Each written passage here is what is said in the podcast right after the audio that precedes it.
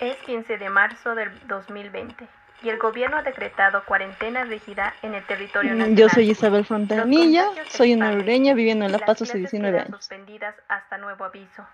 Los mercados, bancos y otros negocios se ven obligados a cerrar. Bueno, en realidad, cuando salió la noticia, yo no sabía nada. Estaba justo haciendo una entrega en Obrajes, estaba en la Plaza de la Loba entregando una joya. Entonces, apurándome porque ya había toque de queda.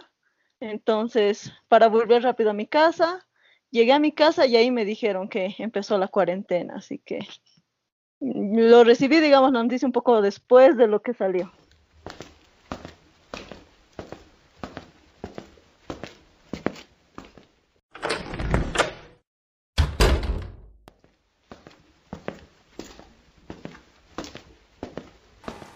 Hola Isa, te damos la bienvenida a nuestro tablero de juegos. Somos hijos de la pandemia.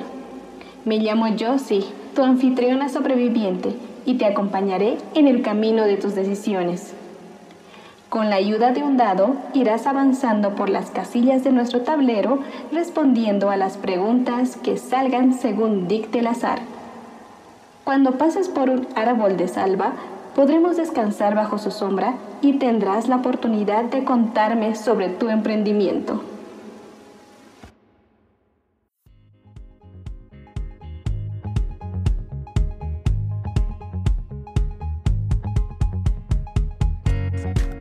Se escuchan noticias que productos desinfectantes y algunos alimentos comienzan a escasear.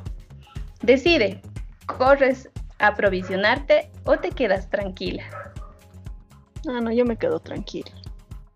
Y empecemos con nuestra cuarentena lanzando el dado. Ok, a ver, seis. Tienes mucho tiempo libre. Menciona dos ideas para distraerte. Uy, yo, ¿qué hice? Me puse a ver pelis, porque tengo un montón, un cajón de películas que siempre digo voy a ver y nunca he tenido tiempo. Entonces me puse a ver las que, las que me faltaban algunas, algunas todavía siguen ahí sin que las vea, pero es lo primero que he pensado en hacer, digamos.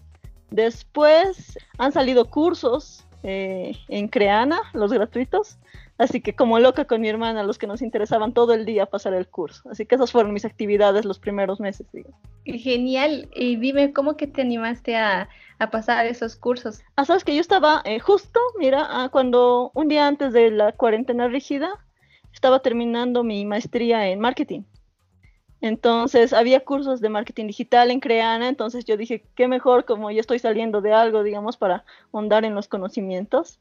Y con eso me atraparon, porque luego ya hubo otro curso de storytelling y después de manejo de redes sociales, entonces con eso ya estaba adentro. Nos compramos una membresía con mi hermano. Ay, qué genial. Entonces te ha atrapado los cursos. Sí, eh, estábamos así como locas tomando cursos de todo y de nada. Era todos los días nos sentábamos a pasar un curso de algo. Fue divertido también, en cierto modo. ¿Y cómo lo has visto la dinámica de pasar eh, clases de otra forma? Sabes que a mí me ha parecido interesante porque uno podía repetir, digamos, lo que te decían algunas cositas que no ubicabas, pero aparte, como era solo un curso de, de, un día gratis, digamos, esas veces que empecé a tomar los cursos, tenías que poner mucha más atención porque en 24 horas se, se cerraba y ya pues no, no, no tenías el acceso. Entonces, yo, yo estaba así, como que tenía, tengo, te puedo mostrar el cuaderno de apuntes, así de, de lo que pasaba en el día, así, cosas importantes, sobre todo una locura. Claro, o sea, aprovechar algo que era gratis, ¿no? A veces el conocimiento claro. no es gratis. Eso y sí. así pasar unos talleres, pagar por esos talleres. Y muchas de las universidades, institutos han ofrecido este tipo de talleres de forma gratuita, ¿no? Esa opción, creo, el que lo ha aprovechado, pues lo aprovechó muy bien. Eso sí, porque te cuento, igual salieron otros cursos, los de la alcaldía del Alto sacaron igual unos cursos así cortos de una, de una sesión, pero la mayoría se inscribió por el certificado. Qué genial que hayas podido eh, pasar tu tiempo de esta forma más interactiva y educativa a la vez. Llamado mucho la atención porque incluso con mi mamá entramos a uno de curso de corte y confección porque mi mamá es capísima con la máquina, ¿ya? Nunca me ha podido enseñar porque nunca tenemos tiempo las dos para que yo me siente y ella me enseñe a manejar la máquina. Entonces le dije, mamá, hay uno en Creana, y mi mamá, ¿cómo vas a aprender por, por internet? Entonces las dos nos sentamos todo ese día a, ver cómo era. Mi mamá me explicaba algunas cosas también porque me decía esto es así. Y nos quedamos hasta ahí porque el proyecto era hacer una blusa. Y le dije, vamos a hacer, pero ya con eso eh, hemos empezado, empezó ya el modo de poder salir y demás. Y era casi lo último de la cuarentena rígida.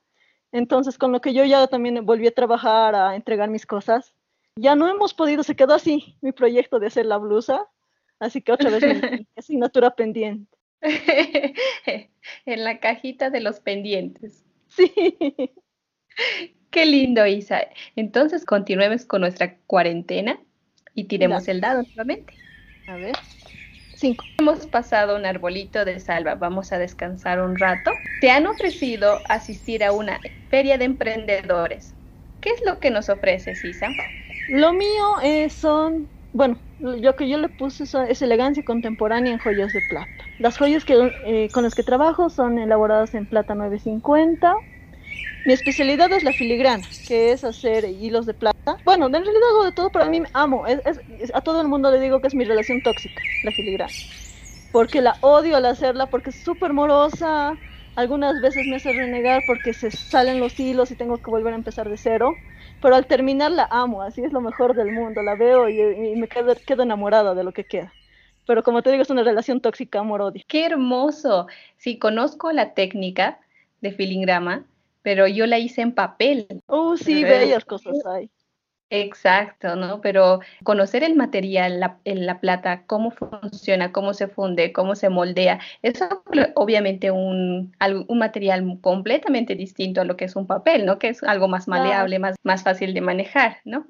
Sí, Pero sí. el arte, porque son cosas muy pequeñitas, ¿no? Tienes que armar detalle, tal detalle, pero son minúsculas las cosas. Yo creo que hasta las haces con pinzas. Sí, todo lo manejo con pinzas, pero eh, queda, queda bien bello. E, en, el Twitter le puse, eh, es, justo mi tweet fijado porque puse cómo elabora el Igimani, entonces ahí tengo los pasos más relevantes de cómo se hace desde la fundición del material, eh, cómo se hace el hilo, con qué máquina hago el hilo, qué pasos tengo que hacer para que se vuelva la formita que tiene la filigrana.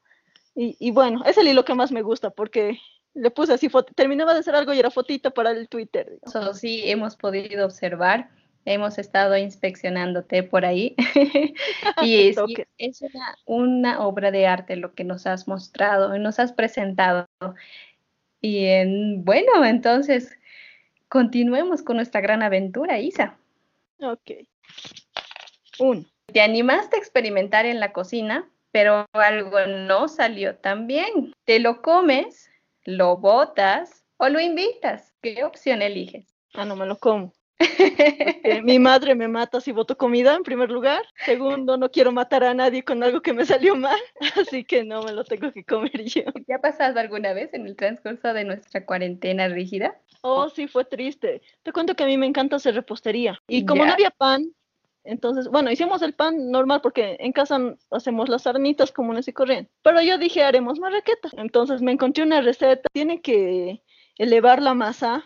No elevar entonces le he dejado un montón de tiempo, yo dije con el horno tal vez y nada. Entonces dije, la haré nomás porque no le iba a dejar toda la noche.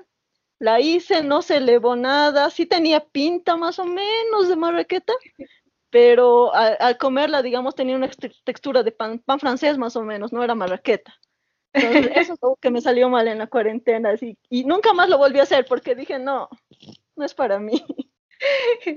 Sí, bastante peculiar la marraqueta. Tiene una textura diferente y en cada barrio, a ver, yo que soy orureña y, me han intentado hacer probar la marraqueta, en cada barrio es diferente. Sí, es distinto. creo que es de acuerdo al horno y a los panaderos, cómo les sale.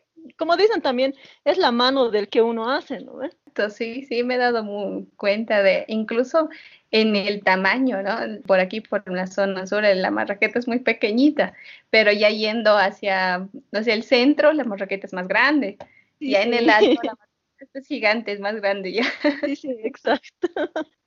Qué bien que hayas intentado algo nuevo. Sé que a veces no sale mal, pero al final lo comiste. Sí, no, yo, yo terminé comiendo porque en mi casa como que miraron raro mis marraquetas. Entonces yo, mi mamá probó una y luego yo me comí, porque tampoco salieron muchas, con esa receta creo que salían siete más o menos, no, no era mucho, porque dije mejor si hago poco en caso de que me salga mal. Ah, qué bien, más bien, ¿no? Más bien, pero de todas formas el pan siempre tiene solución estando blandito o estando duro. Eso sí. qué lindo. Continuemos entonces, Isa, nuestra cuarentena. Tres. Es hora de limpiar la casa. ¿Por dónde empezamos, Isa? Ay, todo el mundo te va a decir mi cuarto si te si, si, alguien preguntas a alguien acá. Soy súper desordenada yo. Entonces mi cuarto siempre está patas arriba, como dice. Mi papá dice que es la 16. Así de desordenado está. en, en la cuarentena rígida, ¿te animaste a ordenarlo? Sabes que he intentado, pero como te dije que me puse esto de los cursos y demás, era mi excusa perfecta para no limpiar a fondo, así que no, no, no lo hice. ¿Y qué tal tu taller? Uno, mi taller es otra cosa también. Porque, bueno, antes estaba medio desordenado porque no tenía dónde poner las herramientas. Y recién nomás, creo que hace unos dos meses más o menos, mi papá me hizo un tablero porque igual se cansó de ver mis herramientas en todas partes. Entonces me hizo un tablero, ahora todo tiene su lugar, está bien ordenadito. Y bueno, y aún así, lo, lo poco que está en, en el cajón que tengo, es como que mi desorden tiene su orden también ahí. Exacto, sí, eso mismo te iba a decir. Toda persona tiene su propio sentido común de lo que es orden, ¿no? Exacto, sí. Bueno, en mi taller te cuento que no se meten mucho con ese tema de mi orden. Lo que sí los vuelve locos es mi cuarto. Qué lindo. Entonces, continuemos. Ok. Te animaste a emprender un negocio. ¿Cuál fue la lluvia de ideas antes de tener la que tiene? Y lo mío ha sido bien y chistoso, digo yo. O sea, creo que es más, ha sido una cosa del destino, pienso. Porque yo he llegado a lo que hago, digamos, a las joyas, porque hice una pasantía. En la universidad nos eh, ofrecieron esa pasantía y justo a mí me tocó hacer en el sitio de joyería de la alcaldía. Entonces yo estaba ahí de administrativa y vi que daban cursos, entonces me entró la curiosidad. Y al año siguiente yo tenía una materia nomás en la universidad, entonces dije, tomaré los cursos, porque me, me quedó el bichito de, de hacer, de pasar los cursos, porque los veía hacer cosas hermosas a los alumnos. Entonces me inscribí a los cursos, así es como empecé. Y luego, eh, ya terminando la U y viendo qué iba a ser de mi vida, digamos, me di cuenta, digamos, que era lo que quería hacer. Entonces dije, debería dedicarme a hacer joyas. Uh, en mi casa creo que hasta ahora no lo acepta, pero yo amo hacerlos. O sea, es algo que, digamos, si tengo algún pedido y tengo que amanecerme, no me duele amanecerme. Puedo estar hasta las 4 de la mañana y recién miro a la hora y me doy cuenta, digamos, que es tarde. Entonces, es, es algo que a mí me encanta. No es así como que lo he analizado y he dicho, no sé, utilidades, digamos, como debería haberlo pensado en un inicio, ¿no ve? Ha sido más el hecho de lo que me gusta hacer. Entonces es así como ha comenzado mi idea de, las joyas. ¡Qué hermoso! Mira que a veces el, camino que elegimos, eh, bueno, obviamente que todos queremos una carrera profesional, ¿no? Está yendo un camino, pero de, la nada aparece pues algo diferente y estamos interesadas. Y ahí se complementa lo que, como dices, ¿no? Es algo que me ha, el bichito que me ha picado, que esa incomodidad y esa necesidad de poder aprender algo diferente, muy independientemente de la profesión que estabas, que hayas elegido, has encontrado algo que sí te llena y que sí te apasiona hacer. Eso sí, es, es fabuloso porque incluso, mira, después de eso, después de que estudié, salí de la U, hasta todavía la colación estaba un tiempo con eso de que es una presión, ¿no ve? De la familia, de que has salido de la universidad, entonces búscate un empleo de fijo, estate las ocho horas en oficina. Y lo he analizado, te cuento, y, estaba pensando yo en irme a Oruro a, trabajar, y me estaba, estaba pensando en ir a un banco. Pero justo te cuento que para marzo me habló una amiga y me dijo que se estaba abriendo el curso de filigrana. Y era un curso que yo estaba esperando como loca. Entonces, eso ha pospuesto el irme a Oruro a trabajar. Entonces me quedé y es como que he vuelto al mundo de la joyería. y ya ahí he conocido a más personas, entonces me metí de lleno esa vez ya y dije, esto es lo mío y adiós trabajo de oficina, no lo haré jamás. Mira que acabas de tomar un punto muy interesante, el, el hecho de la presión social que tienen todos los jóvenes en el momento que salen bachiller cómo es que la sociedad te dice tienes que tener una carrera, ¿no? Impulsados por nuestros papás. Obviamente que nuestros papás siempre quieren lo mejor para sus hijos, ¿no? Con una mejor eh, visión, porque en su generación no ha sido tan fácil estudiar. Sin embargo, la vida es tan no sé, tan mágica, yo lo digo, te llena y te embarca en otras situaciones pero necesitas ¿no? ese proceso como para encontrarte a ti, encontrar tus habilidades, encontrar en lo que te llena y te hace feliz. Eso es lo que me da gusto, eh, me da mucha alegría que tú hayas encontrado algo y hayas luchado por quedarte en tu, en tu arte. Bueno, en realidad creo que la vida me ha empujado, porque como te digo, si, si no hubiera aparecido ese curso, yo hubiera seguido, como te digo, mis papás estaban con eso de que de una vez trabajas, algo serio, digamos, ¿no? Y estaba así un paso yo de agarrar el bus y como tengo casa ya era más sencillo, no tenía que pensar dónde voy a llegar. De la nada, como te digo, apareció ese, ese curso mágico que es ahora lo que amo hacer yo. Y me quedé, y bueno, mis pobres padres creo que hasta ahora están pensando así de que cuándo va a tomar un trabajo fijo, digamos. Pero, pero bueno, no, yo, yo, soy, yo soy feliz, la verdad, yo soy feliz haciendo lo que hago. Qué lindo. Bueno, sí, les va a tomar un tiempo porque al final eh, siempre han tratado, tenido una visión diferente de, de, nosotros. Pero como te quieren y te aman, al final yo sé que sí van a estar de tu lado al final. Ah, sí, eso sí, la verdad sí. Como te digo, se demuestra como te, mi papá hizo el tablerito para mi taller, digamos. Exacto. O para cuando voy a las ferias, me lo hizo igual un estantito bello que he estrenado recién en esta feria que estuve, porque me lo hizo para una feria y llegó la pandemia y nunca la, lo usé. Y como esta feria ya volví, ahora sí la voy a estrenar. Qué hermoso, sí, son pequeños detalles que al final nuestros papás siempre terminan eh, dándonos eh, gusto, ¿no? Porque sí, ellos también perciben el, la felicidad que experimentamos al hacer algo. Bueno, seguimos entonces. Ok, uno. ¿Qué medios digitales o canales piensas que son más efectivos para tu emprendimiento? Sabes que en la pandemia para mí ha sido el Twitter, porque si bien más antes yo tenía el Facebook, tenía el, Instagram, digamos, no se movía tanto como la vez que publicé el Igimani en el Twitter.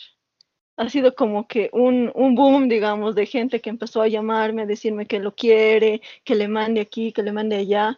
Y nunca me pasó eso con el Facebook. Y la verdad te recomiendan, o sea, en los cursos que te dije que pasé, que, que uses el Instagram, que uses el Facebook, pero jamás mencionan al Twitter. Y esta vez era así como que, ¿qué pasó? O sea, es como que toda la teoría se fue a un lado conocer cada medio social porque se mueve de manera muy dinámica, bueno, se mueve de una dinámica muy distinta entre una y entre otra. Y tienes muchas razones eso de mencionar que el Twitter no es como algo comercial, ¿no? Es algo más, eh, tiene una dinámica más de, opinión, ¿no? De opinión y de escribir lo que tú piensas. Pero seguramente eh, cómo lo has ido relatando ha sido como has captado a la gente. Exacto, además que creo que el Twitter es más orgánico, digamos.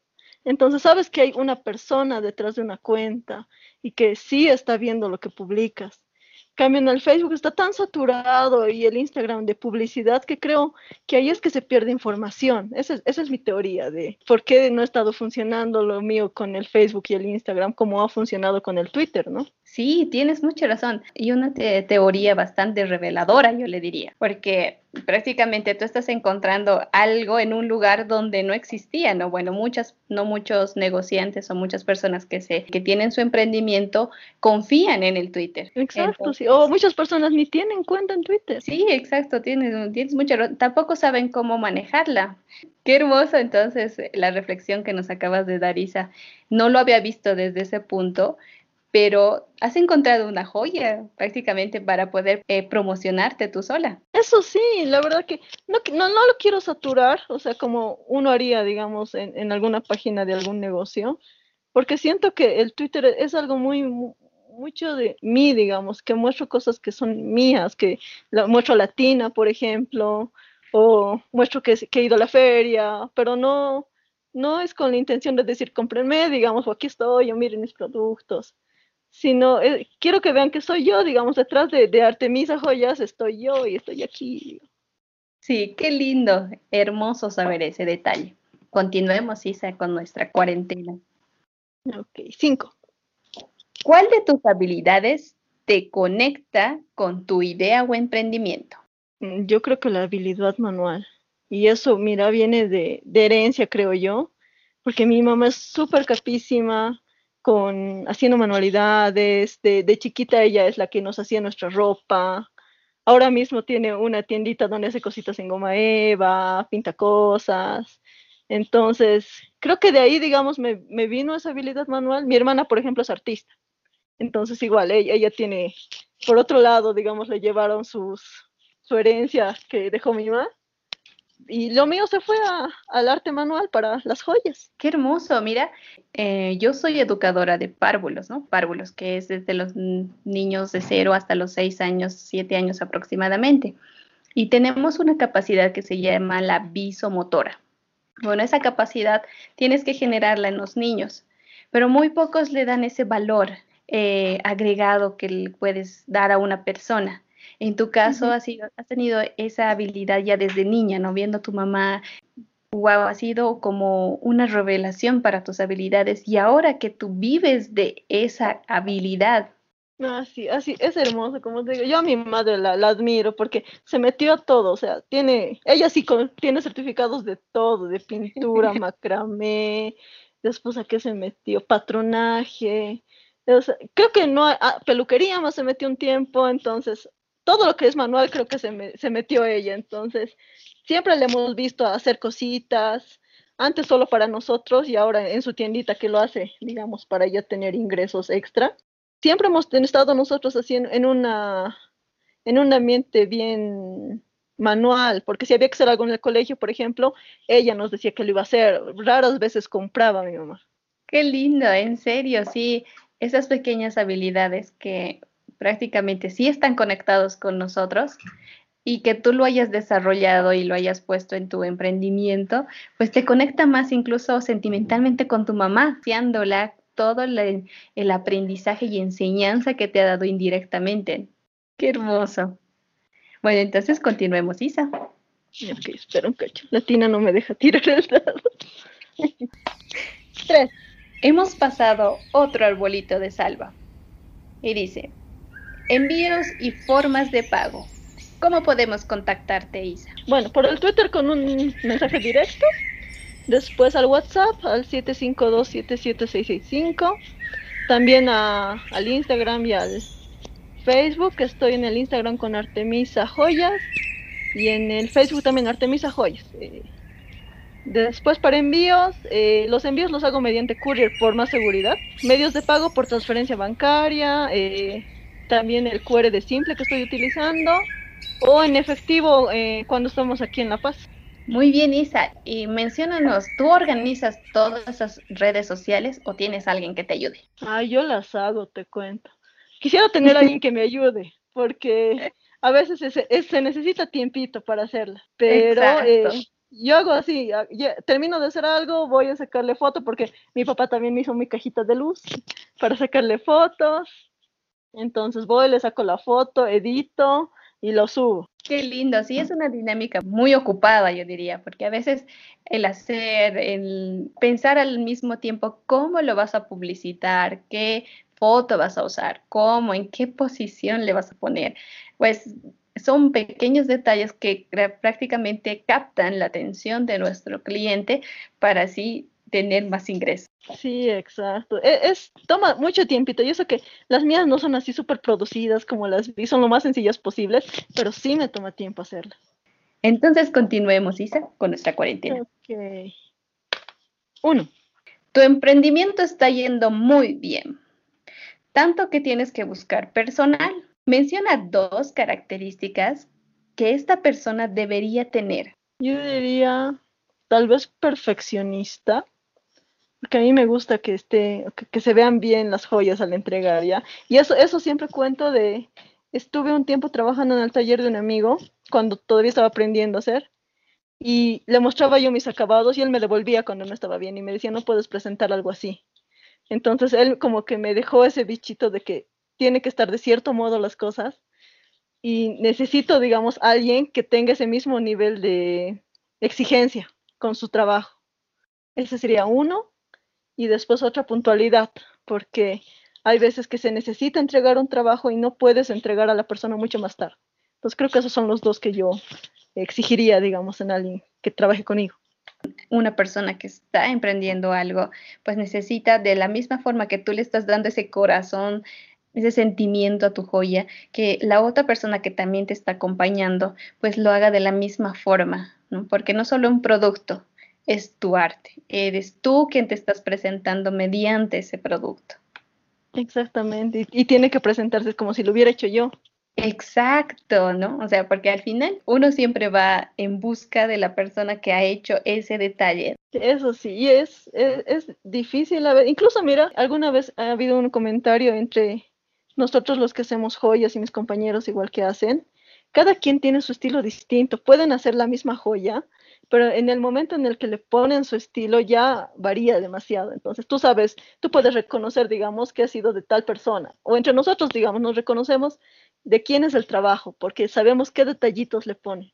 Ah, sí, bastante peculiar, sí, porque la mano de una pues es diferente a la mano de otra, ¿no? Exacto, sí. Es posible copiarla. Sí. Continuemos, Isa, con nuestra cuarentena. Ok, cinco. ¿Tú crees que esta pandemia ha favorecido al iniciar tu emprendimiento? Ha favorecido impulsarlo.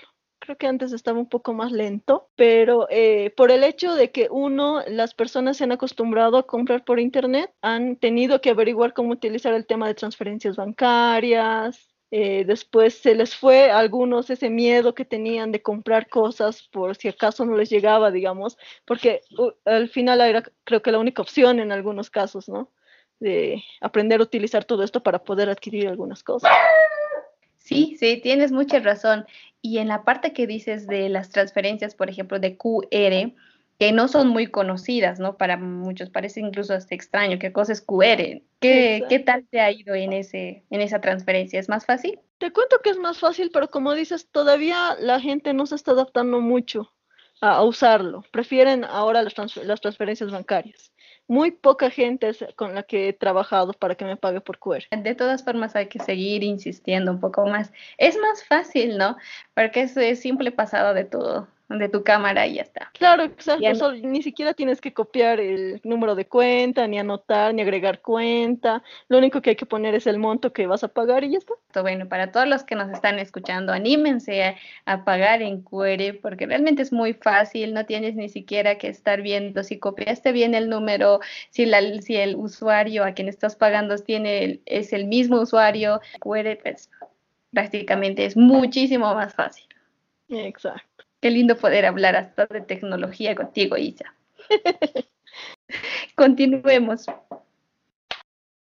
Tres. Hemos pasado otro arbolito de salva donde vamos a descansar un poco en sus sombras y te dice, ¿qué tiene tu producto que otros no tengan? Bueno, lo que siempre digo es, eh, la filigrana es lo que, lo que siento que lo diferencia porque uno, muy pocas personas lo hacen, no porque no lo sepan hacer, sino porque es muy moroso. Entonces hay personas que se rinden al hacerlo. Y creo que eso es, como te digo, lo que sí me diferencia que he visto, digamos, de otros compañeros. Conmigo pasaron los cursos, pero no les llama la atención pasar tanto tiempo haciendo el hilo. Como te digo, es a veces poner los hilos y que todo se desarme en un rato y volver a empezar. Entonces es cosa de mucha paciencia. Entonces creo que eso es, digamos, el hecho de que es un trabajo bien minucioso en lo, que yo hago. Y si bien mucha gente podría hacerlo, no se animan a hacerlo por el tiempo que conlleva hacerlo.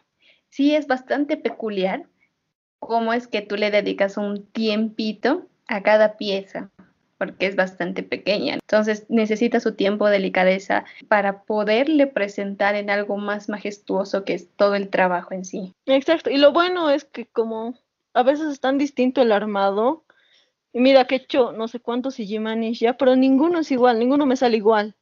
Entonces es como que tienen uno para, para cada uno, digamos, es como que ese rato estoy haciendo y o los hilitos me quedan de cierto modo, entonces no he podido replicar, digamos, alguno que me quede igual a otro. Vaya, qué detalle tan interesante. Es como darle algo único a una persona, ¿no? Porque cada persona te inspira de manera diferente. Te conectas con esa persona y vas eh, eh, plasmando eso en el producto. Incluso hay algunas personas, digamos, que me cuentan, por ejemplo, Andy, algún, ella es la que me hizo hacer el Sahama.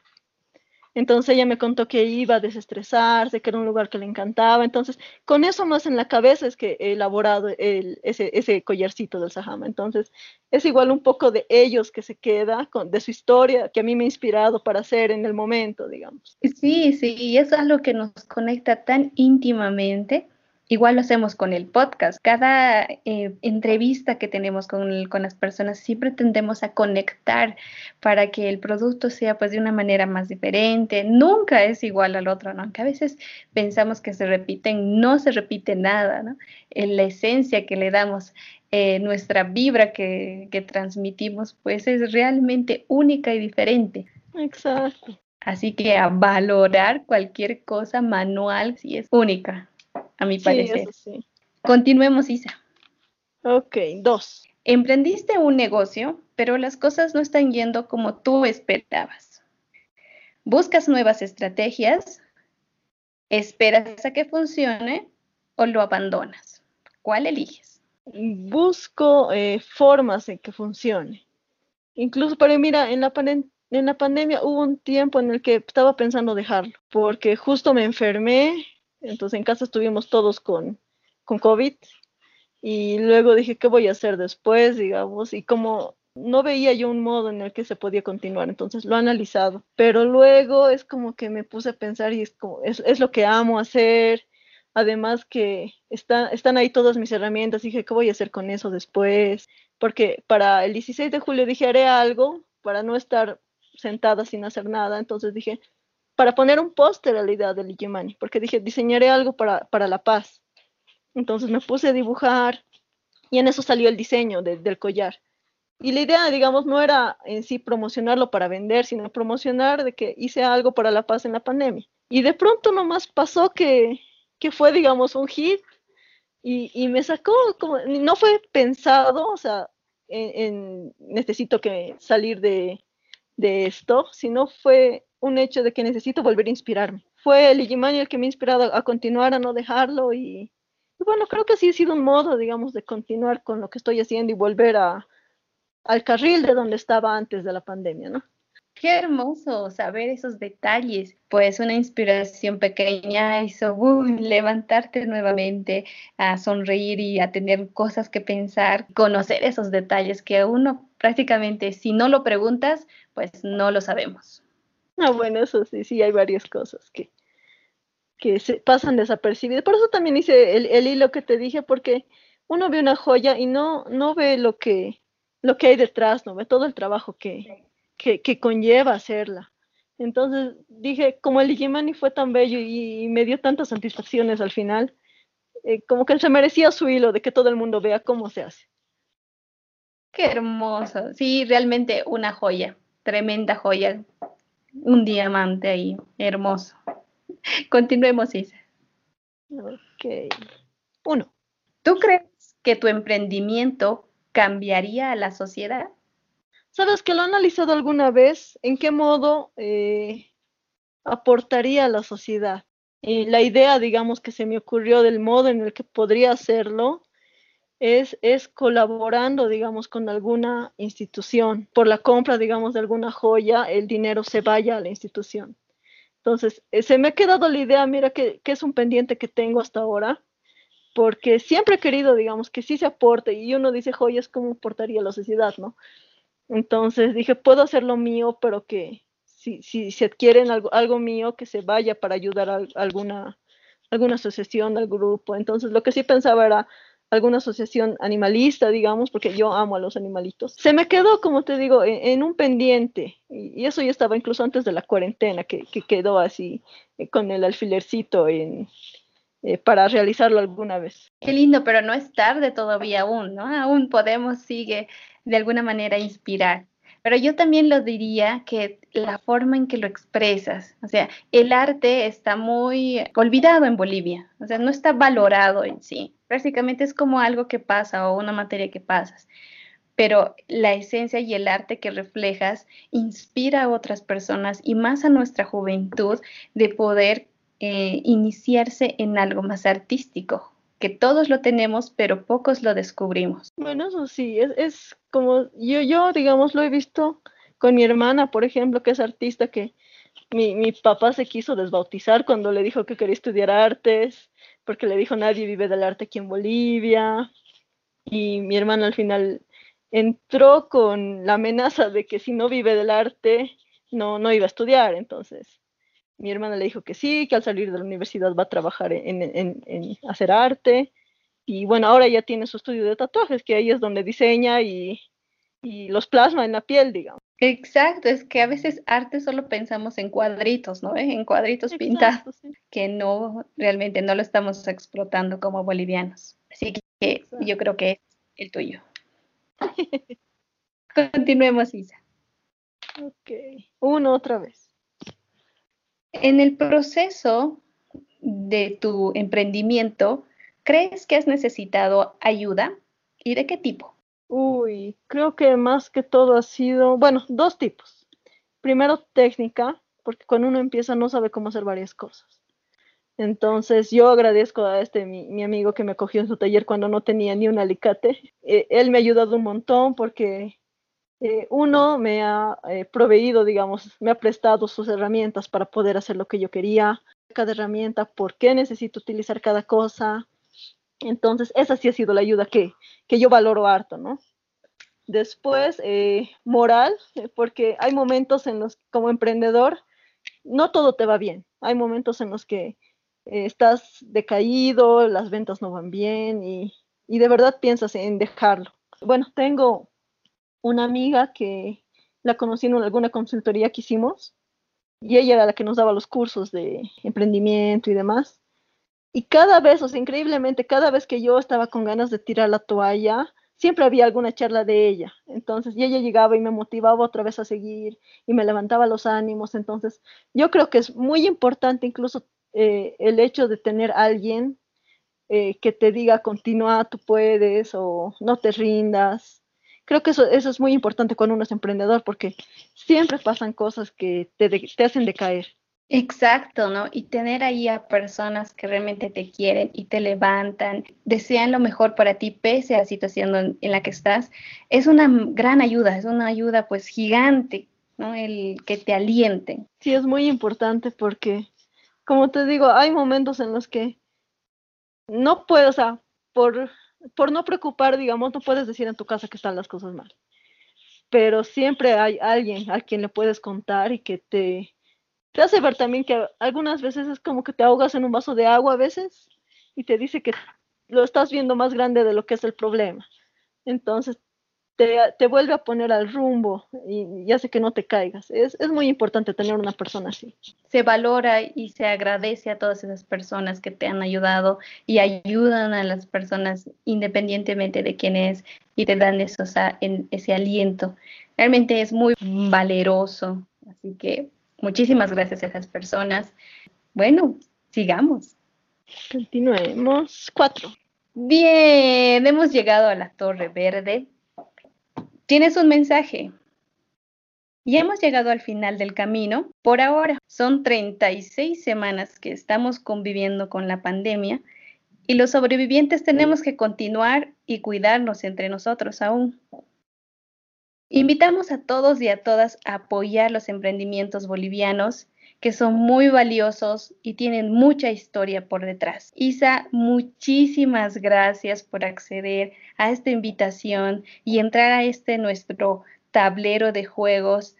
Para nosotros ha sido un honor conocer y conocer tu historia. No, mil gracias a ustedes. A mí me, me, me gusta, digamos, que se sepa algo más, digamos, de, además, digamos, que se vende joyas, que, qué hay detrás, cómo, cómo se ha llegado amo contar, digamos, mi historia y que vean también que hay muchas personas acá en, en La Paz, en Bolivia, que hacen cosas maravillosas con sus manos y, que bueno, no, no, algunos no las, no las aprecian o tal vez no saben que existen tampoco. Entonces, abrir un poquito los ojos, ¿no? Y ver qué emprendimientos hay, qué cosas hacen.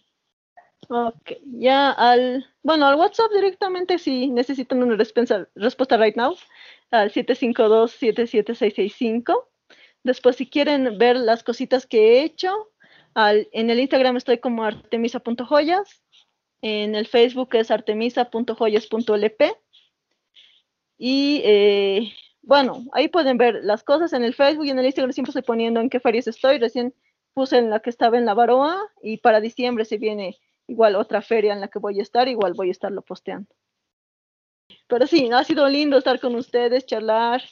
Muy, muy, muy lindita toda la entrevista. Te damos las gracias por acompañarnos y juntos conocer a Isabel, una emprendedora sobreviviente de la pandemia.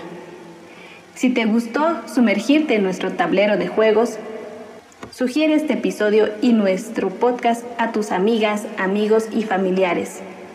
También interactúa con nosotros en nuestras redes sociales. Somos Hijos de la Pandemia en Instagram y Facebook e Hijos Pandemia en Twitter. Encuentra este podcast en podcastbo.com y en cualquier plataforma de podcast.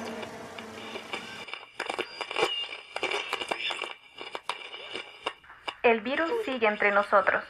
La curva de contagios se está aplanando en algunos países. La segunda ola es cada vez más tangible. Pero nosotros aún sobrevivimos en el juego, porque somos hijos de la pandemia.